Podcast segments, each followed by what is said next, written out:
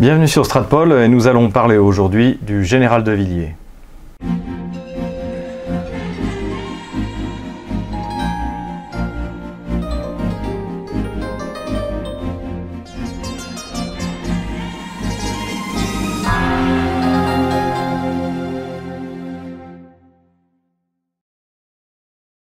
Suite à la publication de son dernier ouvrage, le général de Villiers est revenu au centre de l'intérêt médiatique pour nous exposer eh bien, sa vision justement de, ce que devrait être le, management, le, chef. Étant donné le poids qu'il prend justement dans ces médias, il nous a paru intéressant euh, de savoir s'il était possible eh bien, de, le situer euh, politiquement et évidemment avec ce titre un peu provocateur de savoir s'il était un homme politique de gauche ou de droite. Cela vient en complément finalement de notre vidéo Nationalisme contre nazisme euh, qui a suscité pas mal de réactions assez intéressantes sur lesquelles je reviendrai dans une autre vidéo.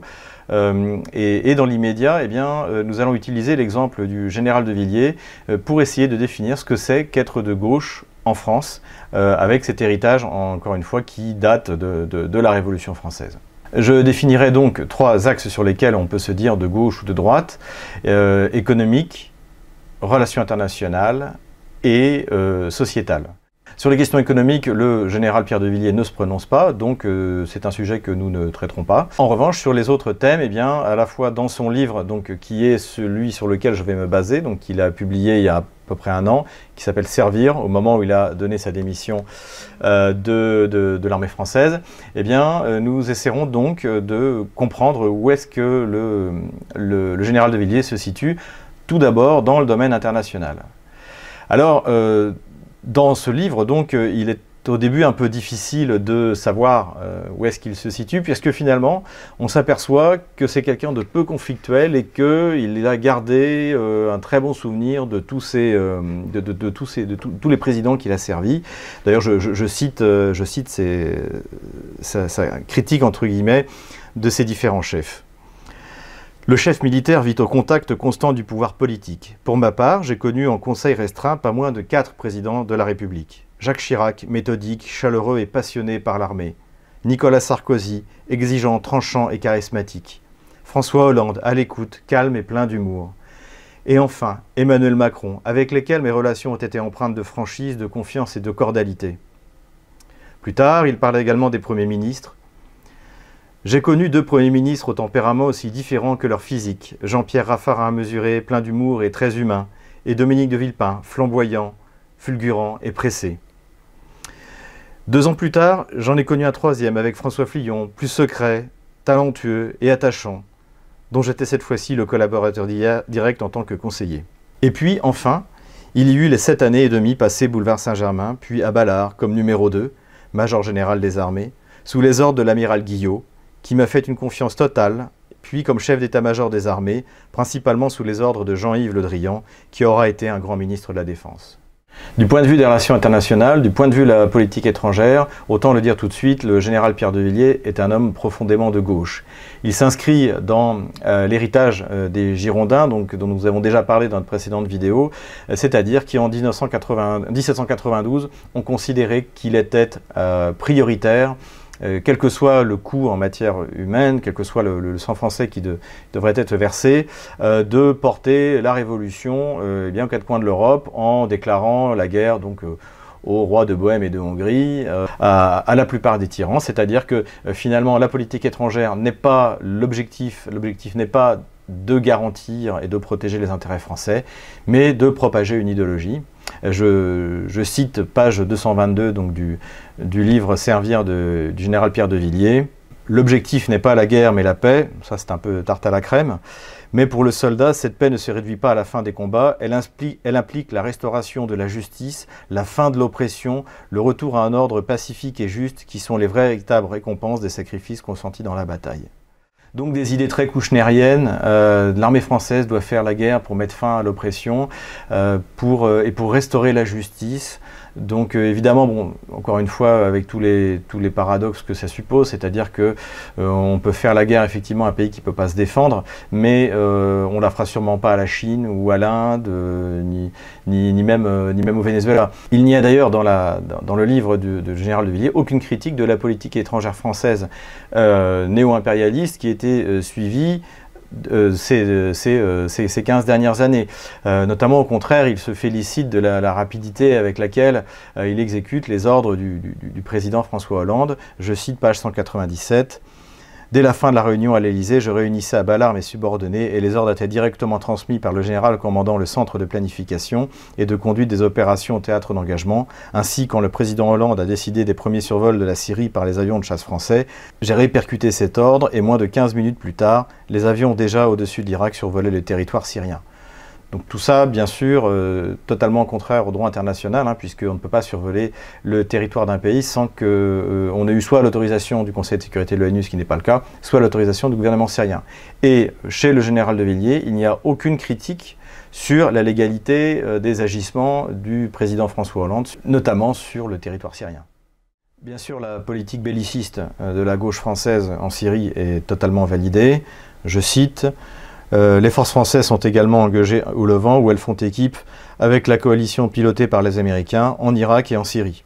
Voilà, donc c'est une grande réussite. Euh, Jacques Chirac et Dominique de Villepin avaient réussi à nous éviter d'aller nous battre en Irak et finalement nous y sommes. Et tout ça, le euh, général de Villiers trouve cela normal. Nous sommes effectivement en Syrie, toujours contre le droit international, puisque, encore une fois, pour être en Syrie, il devrait y avoir soit une autorisation du Conseil de sécurité de l'ONU, soit d'être appelé par le euh, président légitime qui est Bachar el-Assad. Donc toutes ces questions-là, eh bien, le général de Villiers ne se les pose même pas. Hein. La question de la légalité des opérations françaises ne se pose pas. Il est aussi légitime pour le général de Villiers de bombarder la Syrie que euh, de lancer euh, la conquête de l'Afrique ou de l'Asie au nom du, droit des, races supérieures, que de déclarer la, guerre aux tyrans, comme les Girondins pendant la Révolution française. Page 52, le général de Villiers aborde en, une phrase le, printemps de Crimée. En Crimée, la stratégie hybride a consisté à utiliser tous les moyens d'action, y compris la désinformation et les milices euh, para-étatiques. Donc rappelons que la notion déjà de guerre hybride en fait euh, a été analysée pour la première fois par le général euh, chef d'état-major de l'armée russe, le général Gerasimov, mais il décrivait justement le système de guerre hybride mené par les occidentaux contre les pays euh, qu'ils voulaient soumettre. Et après la désinformation a fait que on a présenté comme une critique de ce que faisaient les occidentaux comme étant une doctrine russe. Donc là, clairement, le, général de Villiers se fait l'écho de, cette propagande. Ensuite, visiblement, personne ne lui a expliqué comment s'est passé le printemps de Crimée. Nous l'avons déjà dit plusieurs fois, les Russes n'ont pas besoin de générer euh, euh, des, groupes d'autodéfense locaux, puisqu'ils avaient déjà des troupes stationnées à Sébastopol, et que les accords internationaux leur donnaient euh, le droit de déployer 20 000 soldats sur la péninsule. Donc c'est pareil, en, atlantiste bien discipliné et homme de gauche euh, convaincu, eh bien, le général de Villiers reprend la propagande euh, lourdingue qui a été déployée par, euh, par l'OTAN vis-à-vis de la Russie et vis-à-vis de la libération de la Crimée. Page 42. En dépit des efforts diplomatiques des dernières années, la crise ukrainienne n'est toujours pas réglée et l'évolution de la situation est incertaine. La faute à qui? Qui n'applique pas les accords de Minsk? Qui ne fait pas pression sur Kiev? D'appliquer les accords de Minsk, ce sont la France et l'Allemagne. Ça ne progresse pas parce que le gouvernement français auquel le, général de Villiers adresse un satisfait cheat, eh bien, euh, euh, ne respecte pas sa part dans les accords de Minsk, qui est de faire pression euh, sur Kiev pour qu'il donne un statut d'autonomie du Donbass, qu'ils organisent des élections, qu'ils fassent l'amnistie et organisent les échanges de prisonniers. Tout ça n'est pas fait par Kiev et la France ne fait rien. Il ne faut pas attendre non plus du général de Villiers une contestation quelconque de l'ordre euh, tel qu'il existe euh, au sein de l'OTAN euh, et de, l'Union européenne. Le, général de Villiers est un atlantiste, ce qui le place également à gauche, puisque je vous rappelle qu'en 1966, lorsque le général de Gaulle décide de sortir du couronnement intégré, eh bien c'est la gauche qui s'y oppose, c'est la fédération des gauches de l'époque. Et donc dans ce domaine-là également, le général de Villiers se situe euh, dans une tradition très à gauche de soumission euh, à l'Alliance Atlantique. Que signifie le désengagement atlantique s'il ne signifie pas d'autres engagements? Et je pense notamment, puisqu'il n'est pas question, vous l'avez dit vous-même, d'un renversement des alliances, je pense notamment que vouer la France à quitter d'une certaine manière le bloc atlantique sans avoir pour autant préalablement défini une politique nouvelle précise à l'égard des pays de l'Est et surtout en ayant négligé toute politique européenne quand vous n'avez pas tout fait pour la détruire, alors j'ai le sentiment que nous avions raison lorsque nous disions que votre politique était celle de l'isolement nationaliste. Le général de Villiers est un grand admirateur de l'OTAN. Il se félicite du rôle de la France. Il se félicite euh, que les systèmes français soient intégrés euh, justement eh avec les systèmes américains. Je cite page 180. Les Américains connaissent tout autant l'efficacité de notre armée de terre. Nous étions à leur côté en Afghanistan. Nos forces spéciales travaillent en étroite relation avec eux.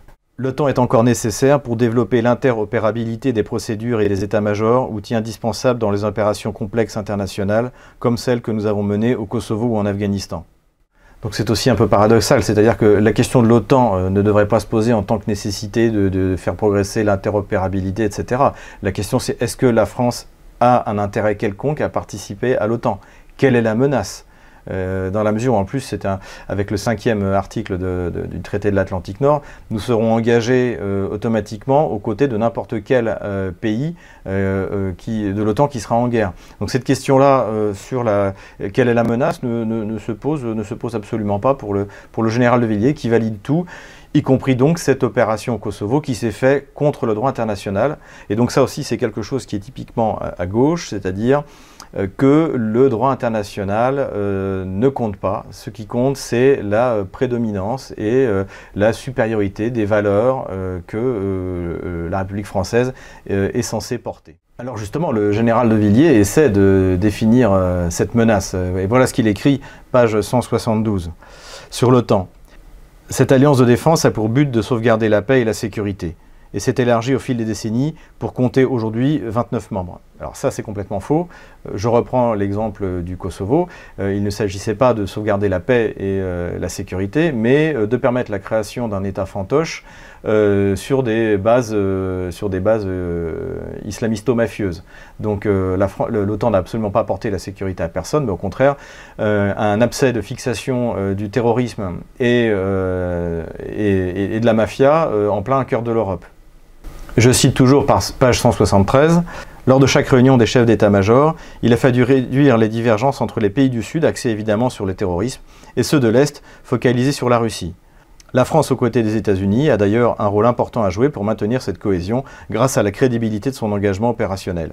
Je m'y attachais régulièrement avec mon homologue américain, le général John Dunford, avec lequel j'ai toujours travaillé en confiance. Toujours sur l'OTAN et le terrorisme international, je cite le général de Villiers, page 173. Depuis plusieurs décennies, l'OTAN assure avec succès la protection du territoire et des populations européennes. Oui, ça c'est vrai jusqu'en 1989-1991, euh, mais après, euh, ça n'a pas servi à grand-chose pour protéger les populations européennes, l'OTAN. Euh, mais elle est sans doute moins adaptée à la nouvelle forme de guerre qui nous est faite par le terrorisme islamique radical elle n'est même pas du tout adaptée en fait à cette, euh, à cette, euh, à cette forme de menace. Euh, L'OTAN n'a jamais empêché les attentats de Paris et n'a servi absolument à rien. Et au contraire, ce sont nos alliés à l'intérieur de l'OTAN qui ont été des vecteurs d'instabilité au Moyen-Orient, qui ont provoqué ce terrorisme qui a, frappé, qui a frappé la France. Le général de Villiers, bien entendu, valide l'expansion de l'OTAN aux frontières de la Russie. je cite page 96. La France participe aux mesures dites de réassurance conduites sur le territoire et aux approches des pays d'Europe centrale et orientale membres de l'OTAN, par exemple les missions de police de l'air dans les pays baltes avec ses avions de chasse, les missions de surveillance maritime en mer Baltique, le détachement terrestre blindé mécanisé en Estonie, puis en 2018 en Lituanie. Ces missions sont utiles pour garantir la sécurité de ces pays dans la zone, mais elles, elles sont aussi une preuve de l'engagement de notre pays au profit de ses alliés. Contre la Russie, est-ce que le général de Villiers pense sérieusement que la Russie a l'intention d'envahir les, pays baltes? Combien cela coûte à la France de déployer euh, euh, euh, des, unités à plus de 1000 km de leurs frontières? Quel, est, l'intérêt? Quel est le risque? Quel est le danger? Quel est le niveau de risque que la Russie envahisse les pays baltes? Aucun. Le général de Villiers s'affirme également comme étant un européiste convaincu qui a une véritable pensée de centre-gauche. Intéressant d'ailleurs dans la page 166, justement, il parle de, Jean Guiliani. Euh, au-delà des discours euh, proclamant la nécessité de refonder une Europe fédérale et en même temps une Europe confédérale et en même temps supranationale, Que pouvons-nous mettre en place concrètement? Les militaires n'ont pas besoin d'idéologie mais de pragmatisme. Ça c'est une forme de, de, pensée qui est très présente au sein des élites de l'armée française, c'est-à-dire que le militaire ne pense pas. Sous-entendu, les militaires n'ont pas besoin de réfléchir sur l'utilité, la légitimité ou le bon sens de l'idéologie qui, qui, motive le gouvernement français, mais simplement euh, exécuter les ordres. Donc le général de Villiers, en matière de politique étrangère, est un homme profondément à gauche, dans la tradition girondine de faire la guerre aux tyrans, dans la tradition de la Troisième République de Jules Ferry, de disperser nos forces dans des conquêtes euh, euh, au nom du droit des races supérieures pour y répandre la bonne nouvelle républicaine et démocratique. Il est de gauche dans son atlantisme. Il aurait sans doute fait partie de ces généraux qui se sont opposés au général de Gaulle lorsqu'il a quitté le commandement intégré de l'OTAN. Pour lui, l'armée française n'est pas là pour défendre les intérêts de la France, mais une espèce de vision euh, postmoderne. Et l'intérêt supérieur de la France n'est pas le problème qui se pose euh, au général de Villiers. Voilà pour les relations internationales, donc qui était quand même le, gros morceau de, la vision politique du général de Villiers. Euh, en ce qui concerne les questions sociétales, euh, alors le nom de Villiers laisserait croire que eh bien, euh, ce dernier est un conservateur et il n'en parle pas dans, dans, son livre. en revanche, ce qu'on sait, c'est que c'est sous le commandement du général de Villiers qu'on a commencé à imposer la mixité dans les sous-marins.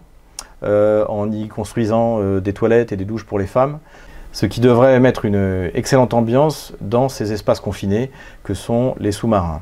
C'est également sous le commandement du général de Villiers que euh, la question très importante pour l'efficacité des forces armées, qui est celle des transsexuels, a été prise en compte. Donc toujours sur le modèle américain, puisque les Américains nous devancent dans, dans tout ce genre de, ce genre. Et cela d'ailleurs finit par aboutir, donc après le départ du général de Villiers, euh, à une note en mars 2018, euh, un document interne au secrétariat général pour l'administration aux armées, le SGA, donc qui aborde la question très importante comment réagir lorsqu'un votre subordonné euh, vous signale qu'il a envie de changer de sexe? Même si on ne connaît pas la conviction profonde sur ces questions, comme sur les autres d'ailleurs, du général de Villiers sur les questions sociétales, il a été capable d'imposer la mixité dans les sous-marins, alors que ça n'a aucun intérêt opérationnel, c'est même contre-productif, et de favoriser euh, l'accueil euh, des transgenres au sein de l'armée française. Si cette vidéo vous a plu, n'hésitez pas à mettre un pouce bleu, n'hésitez pas à vous inscrire à notre chaîne, à vous inscrire à notre euh, lettre d'information sur stratpol.com et à nous soutenir. Les coordonnées de notre compte PayPal seront en bas de cette vidéo.